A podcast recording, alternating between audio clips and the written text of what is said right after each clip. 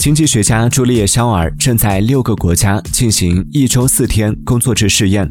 他发现，在工作总量和工资不变的情况下，一周四天工作制对员工和组织都有多种好处。对雇主而言，意味着更少的辞职和旷工，而且生产力没有下降，有时甚至是上升。该团队研究还发现，百分之六十三的企业每周工作四天更容易吸引和留住人才。你觉得一周四天工作制会降低生产力吗？